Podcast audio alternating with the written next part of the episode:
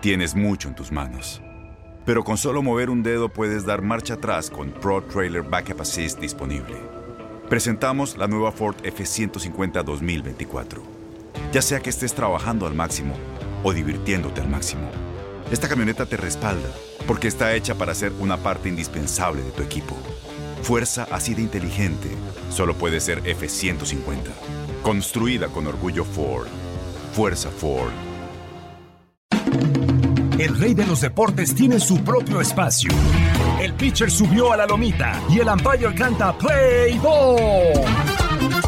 Comienzan nueve entradas de béisbol. Estás entrando a Desde el Diamante. Hola, ¿qué tal? Bienvenidos a un nuevo episodio del podcast Desde el Diamante, podcast especializado en béisbol de TUDN Radio y llegamos ahora con muchísima información de lo que está sucediendo en las grandes ligas, pero también ya en el béisbol de verano. Le saluda con muchísimo gusto Luis Eduardo Quiñones a nombre de Toño de Valdés y de Enrique Bura, que ya me acompañan en este podcast y a quienes ya saludo con muchísimo gusto. Siguen los juegos sin hit ni carreras. Desde el 69 no teníamos dos juegos sin hit en días consecutivos.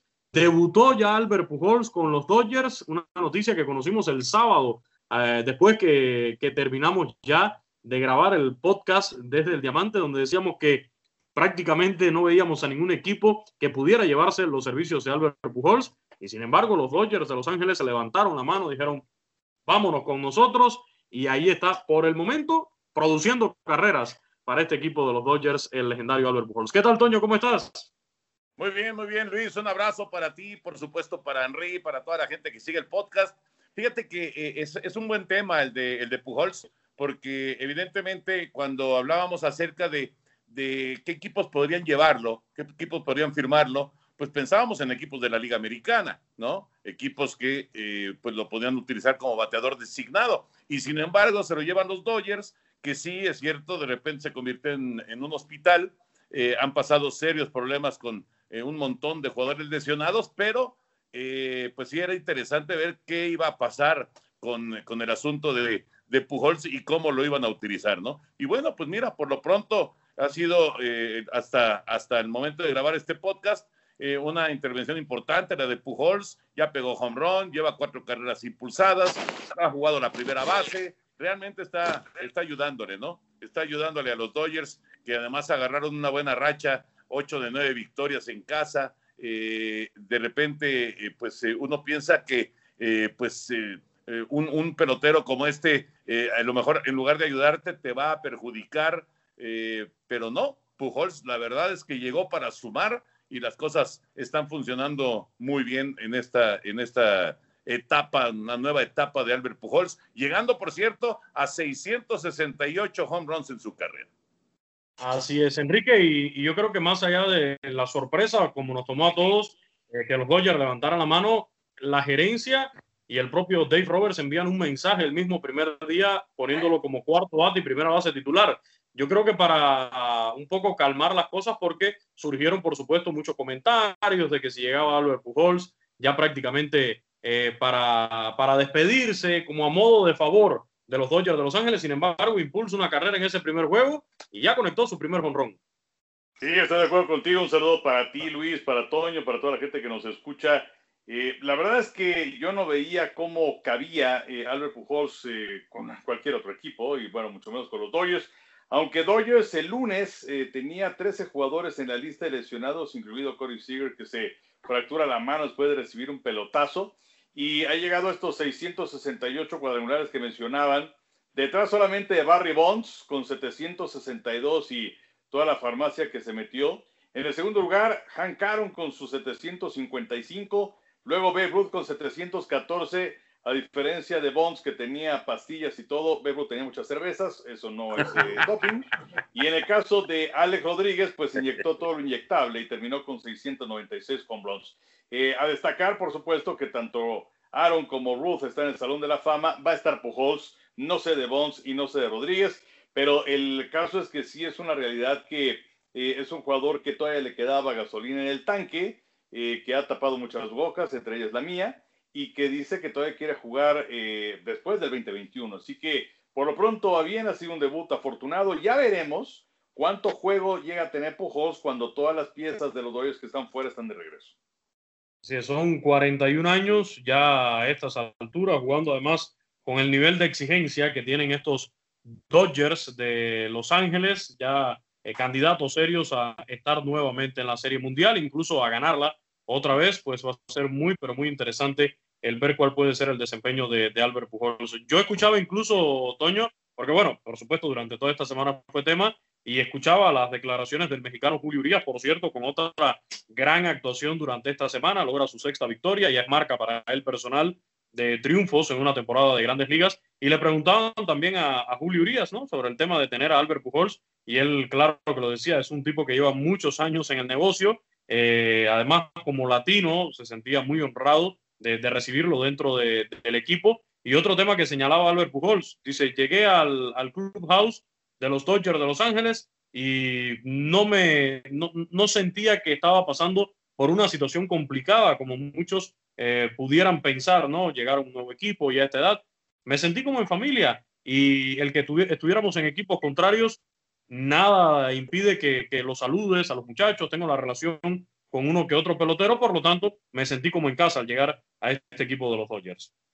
Sí, y además no se tuvo que mover de casa porque de Serafines a, Dodgers, bueno, pues no, no hay eh, gran distancia, ¿no? Del estadio de Anaheim al estadio de al Dodger Stadium, así que eh, se pudo quedar en su casa, esa también es una gran ventaja, no tienes que hacer maletas, no tienes que eh, hacer cambio de, de, domicilio, mover a la familia, etcétera, etcétera, eso también ayuda indiscutiblemente. Fíjate que a mí me tocó ver una imagen, justo cuando sale Julio del partido del otro día, en, su última aparición, hay una, una especie como de reunión y está Dave Roberts, está Albert Pujols, está Julio Urias y había otro pelotero que no, no alcancé a identificar.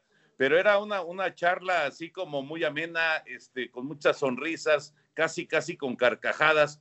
Eh, realmente ahí te demuestra lo que es el ambiente en este momento en el, en el clubhouse del equipo, ¿no? En el dugout del equipo de, de los Dodgers. Yo creo que Pujols le viene muy bien en ese sentido a, los Dodgers. Yo no sé si vaya a pegar muchos home runs, si vaya a producir muchas carreras. Eh, ha empezado bien, la verdad. Esta, esta semana ha sido buena para Pujols, pero como decía Enrique, a ver si va a tener muchos turnos al bar cuando ya estén todos los lesionados de regreso. Pero de que le va a hacer bien al, Clubhouse, eso indiscutiblemente, ¿eh? porque es un cuate que, que llegó para sumar, eh, y que está con toda la intención pues de vivir otra serie mundial de, y, la mejor oportunidad me parece que tenía de vivir una serie mundial, pues era justamente llegar a, los Dodgers de Los Ángeles. Y ahorita que mencionaste de Julio, una muy buena noticia que justo ayer me dio Henry, justo el día de ayer, cuando estábamos transmitiendo el partido en TUDN, es que el domingo vamos a ver a Julio y a los Dodgers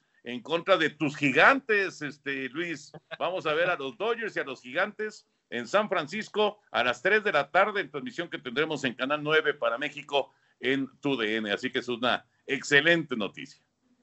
Mi gigante que ayer, eh, yo cuando revisaba los, los resultados del jueves en Grandes Ligas, ya no sabía si eran los gigantes o los 49ers de San Francisco los que habían jugado, porque le hicieron 19 carreras en el, en el desafío, se soltaron a batear los muchachos, andaban contentos. Ya para cerrar con este tema de, de Albert Pujols, Enrique, eh, destacar también que es mucha la experiencia que te puede aportar, eh, el ambiente que te puede crear también dentro del propio clubhouse, dentro del propio dogout, Albert Pujols. Yo siempre saco eh, las anécdotas, ¿no? Que te llegan de un pelotero como, como Albert Pujols. Hace muy poco, eh, ya en esta temporada, lo vi cuando se encontró, por ejemplo, con José Abreu, el cubano, el abrazo que se terminan dando. O sea, es un referente como pelotero, como jugador, para todos los jugadores latinos que tenemos en grandes ligas. Y no lo ha dudado Albert Pujols, porque así lo ha dicho en varias entrevistas, lo he escuchado ya en varias ocasiones, en dar consejos más allá de lo deportivo, en darle consejos de la vida, de cómo funciona este negocio, de ser un pelotero de, grandes ligas, de manejar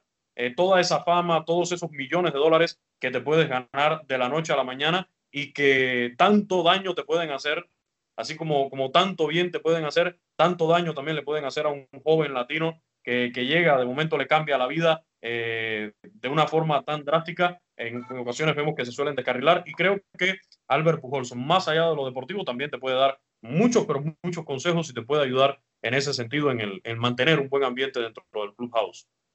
No, totalmente de acuerdo. Eh, el hecho de que Pujols haya tenido una trayectoria limpia, vamos, no se le conocen escándalos, eh, un eh, buen trabajo en el campo, un estandarte, una gran figura de los Cardenales de San Luis, campeón con ellos. Y luego que viene este contrato espectacular de 10 años y 240 millones de dólares para ir con los Serafines, ahora pues nos seguimos escandalizando con cifras de 300 y pico millones de dólares de contratos para los Machado y para los Tatis y para los Harper y los Trout. Pero echen ustedes un vistazo, era hace 10 años que le dieron estos 240 eh, millones de dólares a, Pujols, que lamentablemente pues no, no termina con eh, este contrato. Eh, sí, el equipo de los Serafines se ahorran muy buen dinero, le tienen que pagar alrededor de 400 mil dólares de un salario por ahí de 30 millones. Y pues ahora queda libre y pues se ha convertido efectivamente en una influencia importante para los latinos, una eh, trayectoria a seguir, un pelotero a seguir. Y por supuesto no importando la nacionalidad, es eh, el destacar, el dar el 100%, sus facultades obviamente con sus 41 años de edad han ido menguando, pero de cualquier forma eh, pues con los Dodgers ha hecho las cosas muy bien y pues sobre todo ahora que hablas acerca de las carretadas de dinero que llegan, eso es interesante y es importante saber cómo administrarlo porque luego dejan de llegar estas carretadas y cuántos casos tristes hemos visto deportistas que lo tuvieron todo y que terminan sin tener absolutamente nada. Así mismo, yo, yo he escuchado a Albert Pujols eh, decir que él se ha acercado a peloteros y no solamente latinos, también de Estados Unidos y aconsejarlos. Oye, yo primero me compré mi casa, después fui por un auto de lujo y ya después pues a despilfarrarlos así lo quieren en lo, en lo que deseen, ¿no? Pero primero asegurar su futuro y, y también el de su familia. Uno de los nombres que tocamos la semana pasada en el podcast fue el del señor Tony La Russa. ¿Por qué? Porque uno de los equipos que se mencionó como futuros eh, interesados en Albert Pujols era los White Sox por esa, eh, esa relación entre Tony La Russa y Albert Pujols en el pasado. Sin embargo, habíamos dicho que Tony La Russa dijo que lamentablemente no había cupo en los White Sox. Sin embargo, el miembro del Salón de la Fama de las Grandes Ligas en Cooperstown se convierte esta semana también en villano de la película, Tony La Russa, por la polémica con Jermín Mercedes. Resulta que le sucede a Jermín Mercedes Toño lo mismo que le pasó el año pasado a Fernando Tati Jr. cuando tuvo que pedir disculpas por conectar un jonrón en la cuenta de 3 y 0, pero en este caso hay que añadirle que fue ante un jugador de posición, que no fue un pitcher, fue William Astudillo. Y termina Tony La Russa pidiéndole disculpas al equipo de los mellizos de Minnesota y prácticamente dándoles luz verde para una venganza, porque les dice, el muchacho es joven, se equivocó, pero tiene que aprender la lección, tendrá que asumir las consecuencias. Y, esto provocó ciertos, eh, cierta incomodidad ¿no? En, en, algunas personas, en algunos fanáticos de grandes ligas, porque volvemos a este tema de las reglas no escritas en el famoso, las famosas reglas no escritas en el béisbol, Toño. No, mira, yo, eh, yo lo veo desde dos puntos de vista esto. Eh, por un lado, eh, si te mandan una señal, si el coach te dice aguanta, si la señal es aguantar y no lo haces, bueno, es una indisciplina y en eso estoy totalmente de acuerdo, en que haya una, un regaño y que inclusive fue el caso, ¿eh? multa, ¿no? Etcétera, etcétera. Que, este fue el caso porque Tony La Russa dijo, yo lo mandé a esperar a la cuarta bola. Ahí estamos de acuerdo que está en todo su derecho Tony La Russa incluso de darle una buena bancoterapia a Yermín Mercedes. Exactamente, una bancoterapia, me gustó esa. Bueno, ahí, ese, por ese punto de vista, o ese, digamos, esa, esa parte de la historia, totalmente de acuerdo con la rusa. Eh, tú tienes que disciplinarte y si por lo más ganas que tengas de hacer un swing a una, a una pichada de cuarenta y tantas millas que te está haciendo astudillo, ni modo. Si te mandan aguantar, aguantas, punto. Ahí está mal, eh, se equivocó Mercedes. En donde me parece que no, no es eh, correcto lo que hace Tony La Russa es en eh, hablar acerca de que está mal, que los códigos del béisbol indican que en tres y nada y contra un pitcher que no es pitcher, que no hay que ensañarse. Yo creo que no, yo creo que al revés. Me parece que Mercedes hace bien en tratar de pegar un home run, en tratar de mm, subir sus números, eh, él está para el equipo, por supuesto, pero él está también para sus estadísticas. Yo creo que de ninguna manera le puedes pedir a un pelotero que no haga su mayor esfuerzo en el terreno de juego. Y lo peor de todo, Luis Henry, lo peor de todo, que lo saque a, relucir ante la prensa. Porque bueno, vas a tener un rollo aquí de, eh, de, cómo ves tú el deporte y cómo ves eh, los códigos y demás. Ok, ten esa discusión, peleate lo que quieras en el clubhouse. No lo saques a relucir en la prensa. Yo creo que es un grave error por parte de Tony La Russa. Me parece que se equivoca en ese sentido. Y yo ahí, en ese lado de, la historia, estoy totalmente eh, con, Mercedes, ¿no? Eh, si yo hubiera sido el pelotero, eh, hubiera hecho el swing igual, hubiera tratado de conectar el home run igual, porque tienes que dar el 100% en todas las actuaciones, ¿no? Me parece que ahí se equivocó la rusa. En lo de no acatar señales, ahí se equivocó Mercedes. Sí, sí, porque lo, lo, dijo Tony, Tony La Rusa en la conferencia de prensa. Yo le pedí que aguantara, que esperara ese último lanzamiento y el muchacho no me hizo caso. Ahí estamos de acuerdo que tiene todo el derecho la rusa de, de reclamarle, pero creo que ya eso es a lo interno del equipo a lo interno, al otro día o ese mismo día haces un meeting y le dice, a ver, mi hermano, usted mañana no va a alinear como, como regular, usted va a, la banca para que aprenda. Pero mm, no estoy de acuerdo con eso de, de, seguir sacando esto de, de, las reglas no escritas, porque además, Enrique, cuando Jermín Mercedes se tenga que sentar con el propio Tony La Russa, con la gerencia de los White Sox de Chicago, a discutir su permanencia en, en el equipo, a discutir una extensión de contrato, ¿Le van a contar o no le van a contar ese turno al bate contra William Astudillo? Pues yo creo que no. Pues finalmente son muchos turnos al bat, ¿no? Y son muchas estadísticas las que tienen ahora. Pero eh, yo sí creo que pues la ropa sucia se lava en casa y creo que es algo que tiene que ser de acuerdo a mantener la hegemonía y la armonía de un equipo que además está caminando muy bien como son los Medias Blancas. Existía mucha duda de qué es lo que va a pasar con tantos años en los que Tony Russo había estado fuera del béisbol, ya sus 76 años de edad, y el otro día lució pues prácticamente como un ignorante con eh, la regla esta de corredor en segunda base y a quién tenías que poner. Eh, y bueno, pues se, puso una buena quemada la rusa y perdió el partido. Pero eh, yo creo que en este aspecto es más bien las formas y el mantener la hegemonía y el tener el vestidor sano para un equipo que está caminando bien, que le dejaron también o sea, no le dejaron un coche chocado a Tony La Russa, le dieron un auto de lujo, eh, que ya había calificado la postemporada del interior, que Rick Rentería había hecho un gran trabajo, que tiene una gran base de peloteros, particularmente cubanos, y que se está buscando ante todo el llegar lejos, porque es un equipo que para muchos tiene talento para llegar hasta la Serie Mundial. Entonces, pues no hay que romper esa hegemonía desde el punto de vista.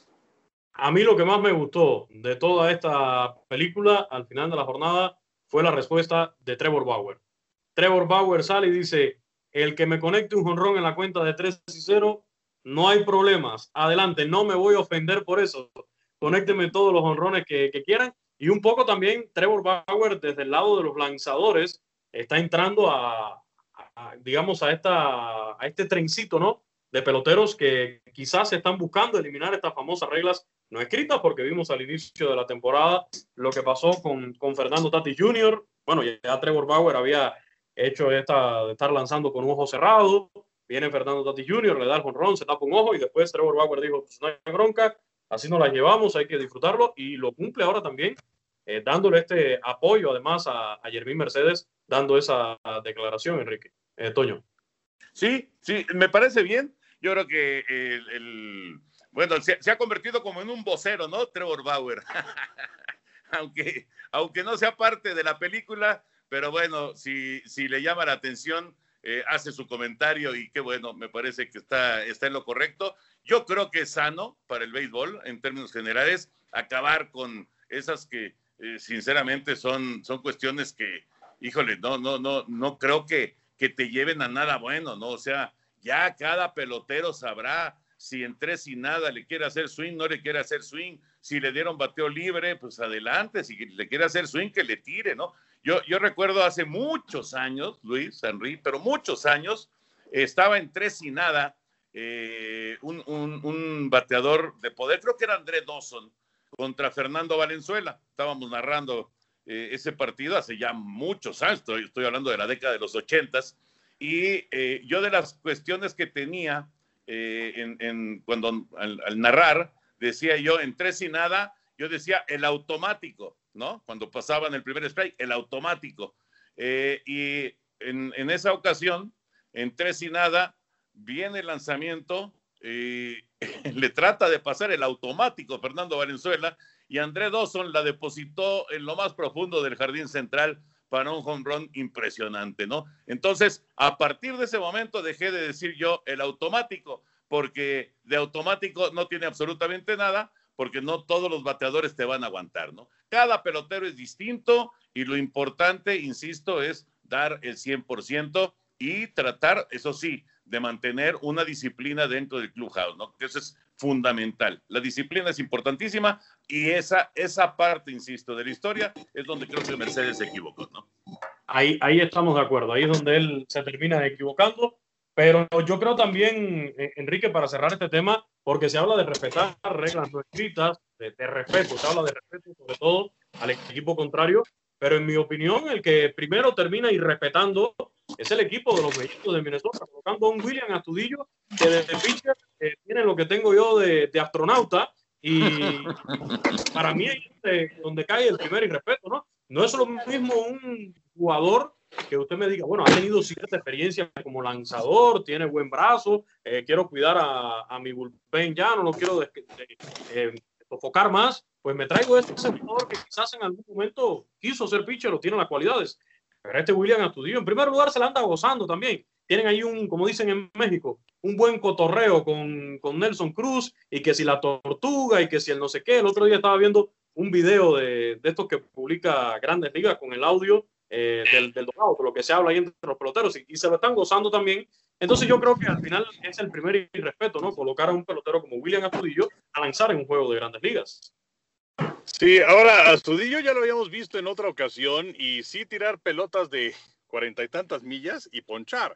Digo, es, es, una tendencia que se ha dado en el béisbol en los últimos tiempos y quizás no sea lo mejor, pero en partidos que ya están perdidos, pues eh, ¿para qué desgastas a tu picheo? Y entonces, eh, pues eh, simplemente es llegar hasta el final. Sí puede ser que le faltas al respeto. Yo no creo tanto al, al rival, quizás al público, pero mira, también te voy a decir una cosa.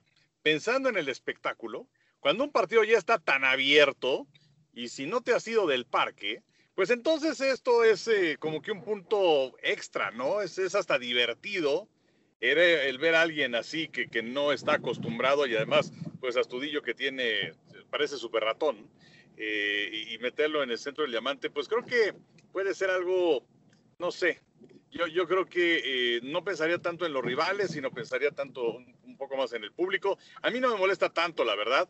Eh, y, bueno, pues es una tendencia que hemos visto con varios, ¿no? Yo creo que mucho más ahora de lo que se veía antes. En Ford creemos que ya sea que estés bajo el foco de atención o bajo tu propio techo, que tengas 90 minutos o 9 horas, que estés empezando cambios o un largo viaje, fortaleza es hacer todo, como si el mundo entero te estuviera mirando. Presentamos la nueva Ford F150 2024. Fuerza así de inteligente solo puede ser F150. Construida con orgullo Ford. Fuerza Ford. Y bueno, hablando de, de picheo, ya este sí no es el de Astudillo, ¿eh? este sí de, primer nivel. Dos juegos sin hit ni carreras en esta semana, ya van seis en esta temporada, Toño. Se va a romper el récord para una temporada de grandes ligas. ¿Qué está pasando? Eh, habíamos dicho, yo lo mencionaba en espacios de, de TUDN Radio, hasta el de Cory Kluber, eran pitchers que no podemos decir eran de la primera línea, ¿no? De, de abridores de las rotaciones de, de, los primeros equipos. Bueno, sí, ya aparece un premio Cy Young y lanza también un juego sin hit en esta temporada. Por cierto, es el primero de los Yankees en este siglo porque desde el 99 no lo conseguían. El número 12 también en la organización de, los bombarderos del Bronx. Pero creo que ya lo comentamos en podcasts anteriores. ¿Qué está pasando en grandes ligas? O sea, son seis juegos sin hit ni carreras y apenas estamos por cumplir el segundo mes de temporada.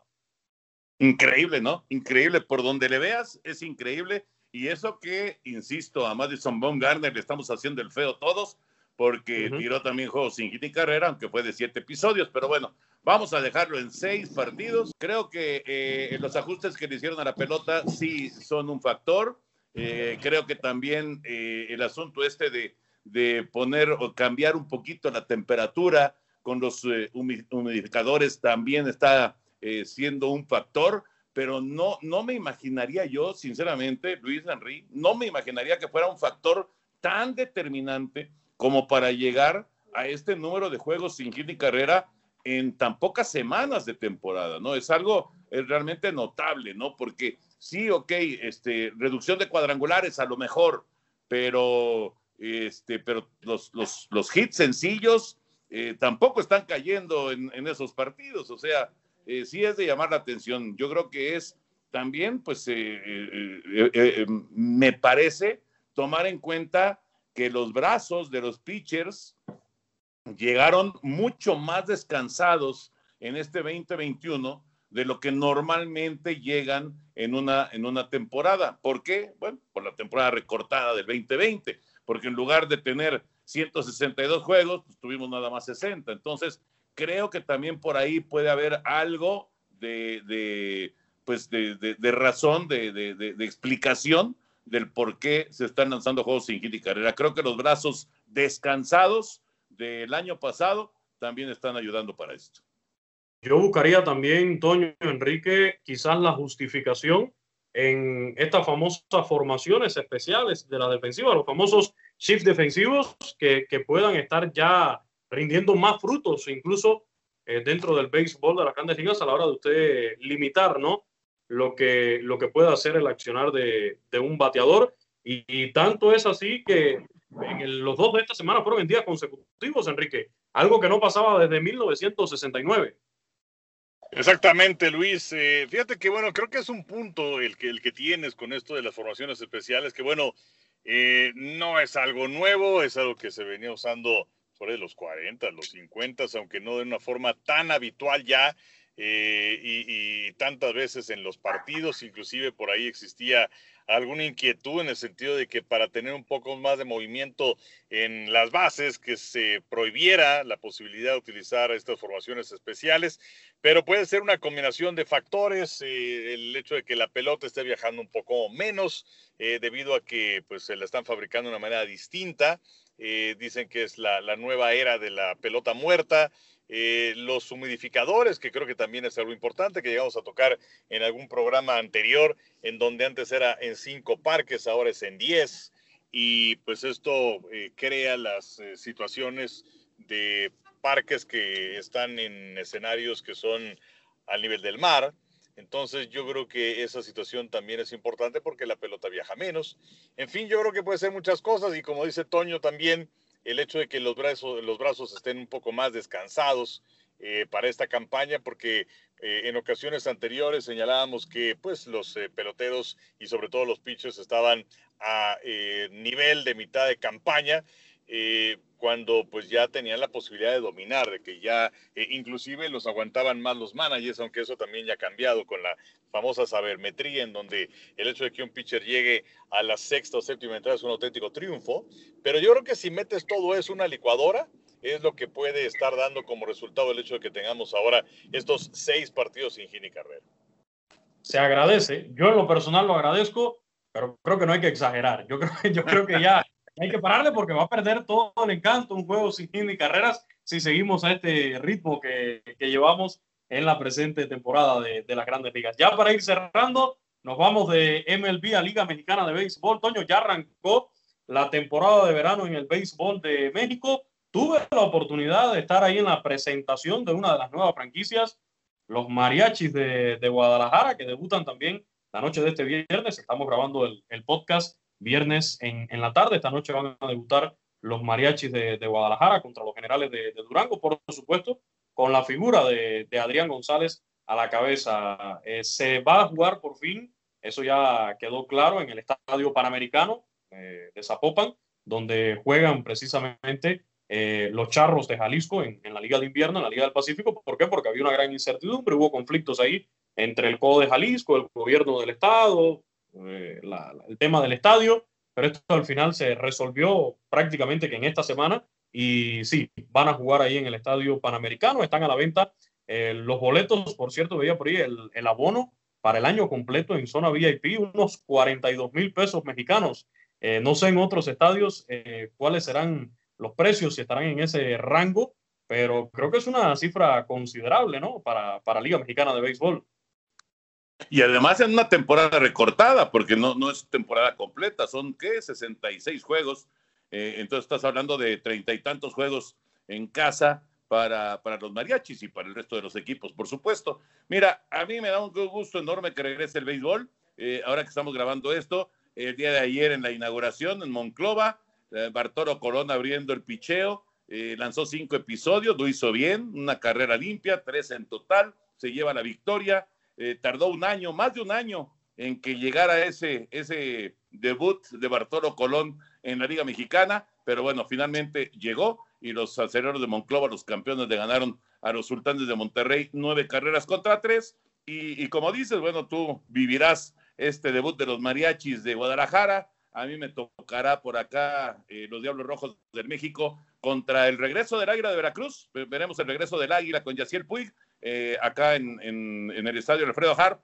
Y a mí lo que más me da gusto y lo más importante es que el béisbol de Liga Mexicana de Verano está de regreso porque eh, yo creo que esta liga, Luis Henry, sí se tambaleó de una manera muy seria. ¿eh? Fue la, la, pandemia, le pegó a todo mundo, nos ha pegado a todos, pero a la Liga Mexicana de Béisbol le dio un mazazo brutal eh, y afortunadamente han logrado aguantar y bueno, pues ahora, ahora está regresando la actividad y además habrá público en, eh, prácticamente todos los escenarios y eso evidentemente va a ayudar también para tratar de, empezar a, sanear un poquito la, economía que, insisto, fue eh, sumamente golpeada de, nuestro béisbol.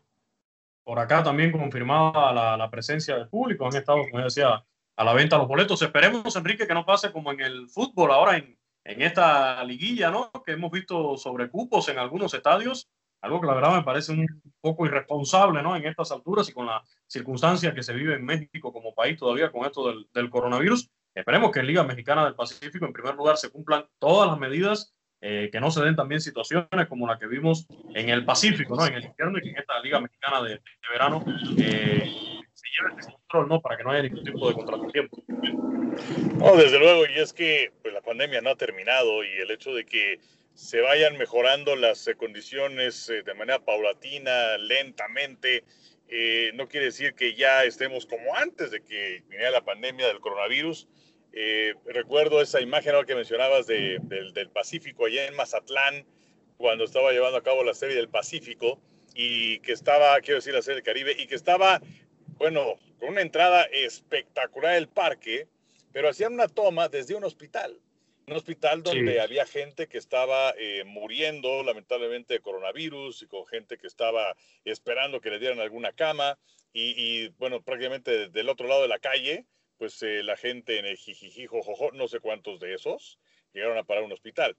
Pero eh, pues eh, esperemos que sea diferente también, que haya un mejor control que en el fútbol. Entiendo que en el estadio eh, Hidalgo y también que en Torreón, por lo pronto parece que no están todos los asientos numerados, lo cual significa también que un billete de 100 pesos se convierte en tu pase de entrada y así ha ocurrido.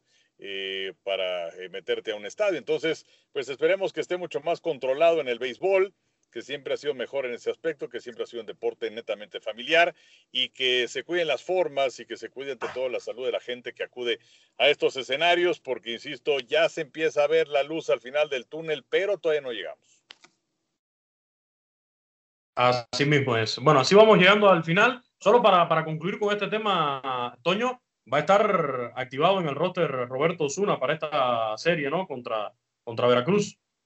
Sí, de hecho ya estuvo participando en la pretemporada, no tuvo muchas eh, entradas, no hizo muchos lanzamientos, pero bueno, Roberto, eh, sabemos perfectamente por qué está Roberto Zuna con los Diablos Rojos, ¿no? Él está eh, usando, y, los Diablos lo saben y, están de acuerdo, están utilizando a los Diablos como escaparate porque quieren regresar a, Roberto al béisbol de grandes ligas, ¿no? Y la única manera de, de convencer a cualquier equipo de ligas mayores, pues es viéndolo pichar. Así que me parece que eh, Roberto va, va, a tener, no sé si un mes de participación, no sé cuánto tiempo vaya a estar acá en México, pero bueno, hay que aprovechar para verlo porque, porque vale la pena. Sí, pero bueno, podemos ver entonces, era, por eso te lo preguntaba, podríamos ver ya el duelo contra Yaciel Puig, que es este mismo fin de semana. Claro, claro, tienes toda la razón, así es. Excelente, Toño, muchísimas gracias, un abrazo, buen fin de semana. Gran abrazo, mi querido Luis, a Henry, y que tengan, que tengan un excelente fin de semana. Esperamos entonces este fin de semana, Enrique, también por tu DN, para México ese duelo contra, contra mis gigantes de San Francisco que vamos a tener ahí. Por supuesto, Luis, y eh, este sábado eh, también tenemos el partido de Medias Blancas en contra de los Yankees, los dos partidos a través de Canal 9, uno a las 12 el sábado, el domingo a las 3 de la tarde. Es una gran jornada beisbolera la que tendremos este fin de semana por tu DN. Ahí está la invitación para todos los que siguen este podcast, también en México. Saludos para el buen amigo Oscar Ponce, que ya nos escribió durante esta semana, también para Martín Blake Sánchez, para Cari, le mandamos un beso, gracias por, por, escuchar este podcast a todos, muchas gracias por estar en Desde el Diamante. Hasta la próxima. Ha caído el Out 27. Ahora estás informado sobre el acontecer del mundo. Desde el Diamante.